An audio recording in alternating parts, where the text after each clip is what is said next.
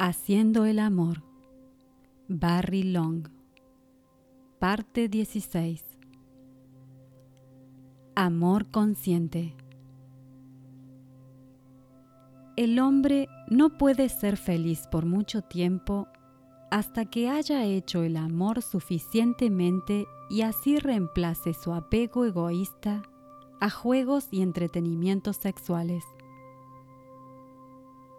Para evitar esta responsabilidad, dado que el progreso del mundo es su propia hábil invención, ha ideado métodos anticonceptivos casi totalmente comprobados como los químicos, la píldora y los quirúrgicos, vasectomía, con el fin de asegurarse su propio placer a expensas del amor.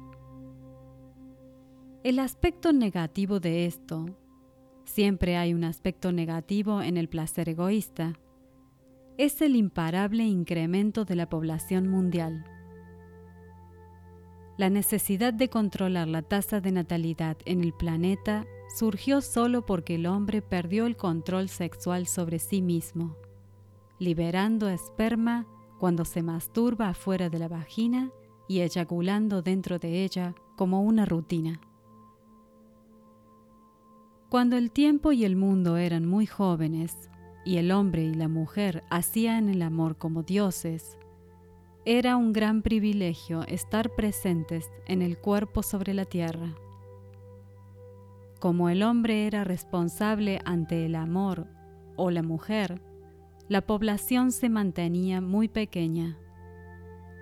El hombre eyaculaba haciendo el amor, pero muy raramente y el momento estaba determinado por la inteligencia divina, el amor en sí mismo, con el que él estaba unido.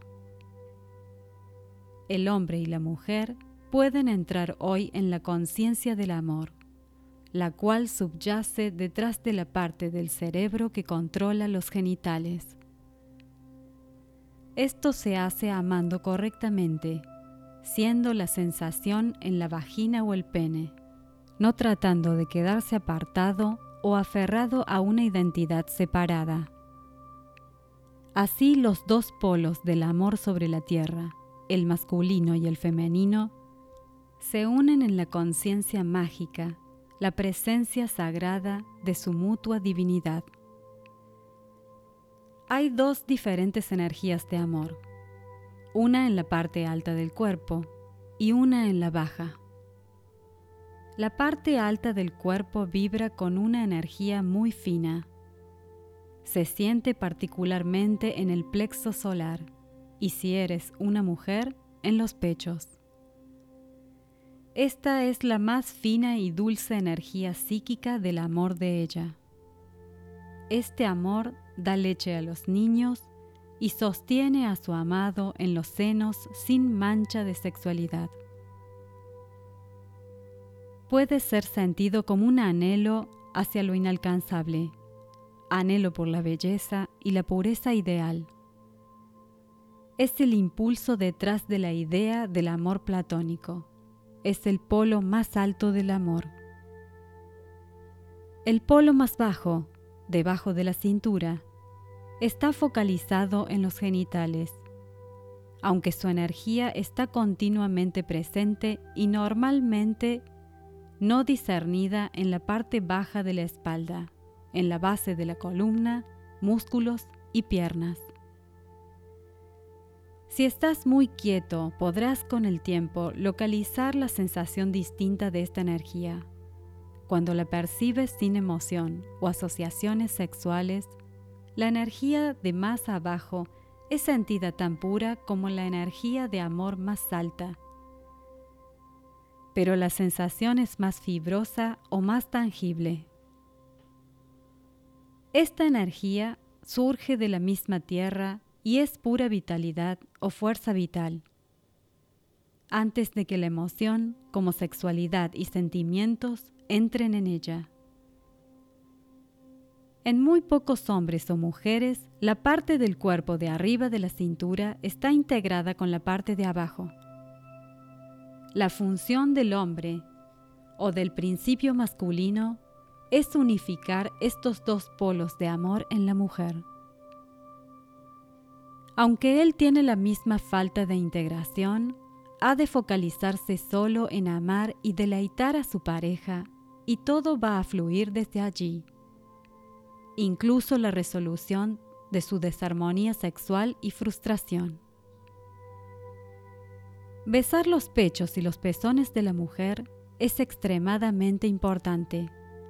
Requieren que el hombre se aproxime físicamente a ellos de una manera muy suave y amorosa. Muchos hombres son voraces, arrebatadores y hasta violentos al acariciar y besar los pechos.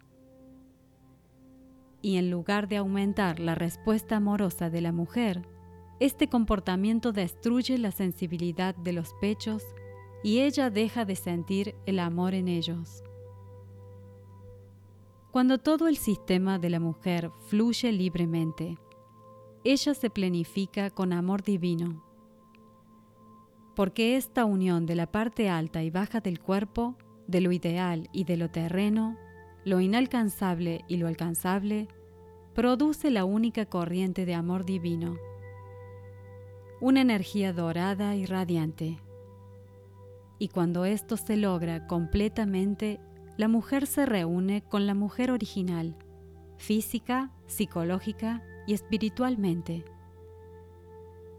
su descontento desaparece y ya no es dependiente de ninguna actividad externa para sentirse plena o cumplir algún propósito. Puede aún estar comprometida con su trabajo, su arte o maternidad, pero ya no más apegada a sus logros como una necesidad.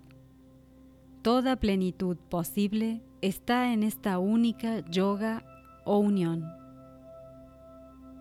Como podrás ver en el mundo que te rodea, es muy raro para una mujer estar en este estado original y natural.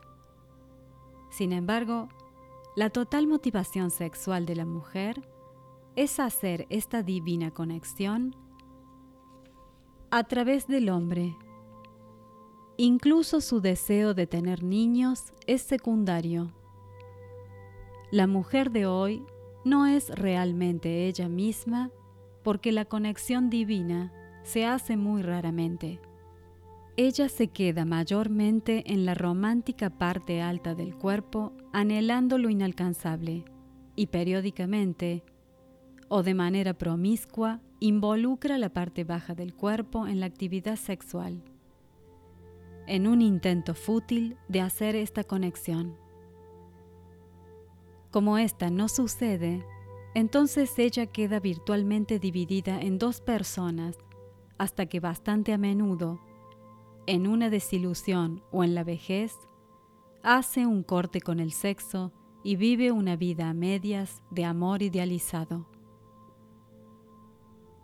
En algunos casos extremos será llamada frígida. En otros casos, este corte exacerbará la tendencia hacia la impotencia del hombre. Para ver a través de los problemas sexuales asociados con esta falta de integración, tienes que ver que en el amor divino o real, la unión no es solo del hombre y la mujer y de sus dos cuerpos, sino la unión de cada uno de ellos dentro de sus propios cuerpos. La tendencia de la mujer de quedarse en su anhelo la hace vulnerable a los sentimientos y falsos romances. El verdadero romance no es una cosa pasajera, no es una caja de chocolates, un aniversario recordado o palabras dulces, cosas bonitas y hermosas tardes juntos. Por supuesto que eso es una parte del romance de vivir, pero también lo es la muerte, la cual roba a la mujer todas sus ilusiones románticas. En el romance de vivir no puedes tener lo bueno sin el tremendo shock. El verdadero romance es el mito de la vida, la estupenda aventura del hombre y la mujer descubriendo juntos, a través del amor, el uno con el otro, que no hay muerte, ni un final para la vida o el amor, ya que éste no restringe ni atemoriza.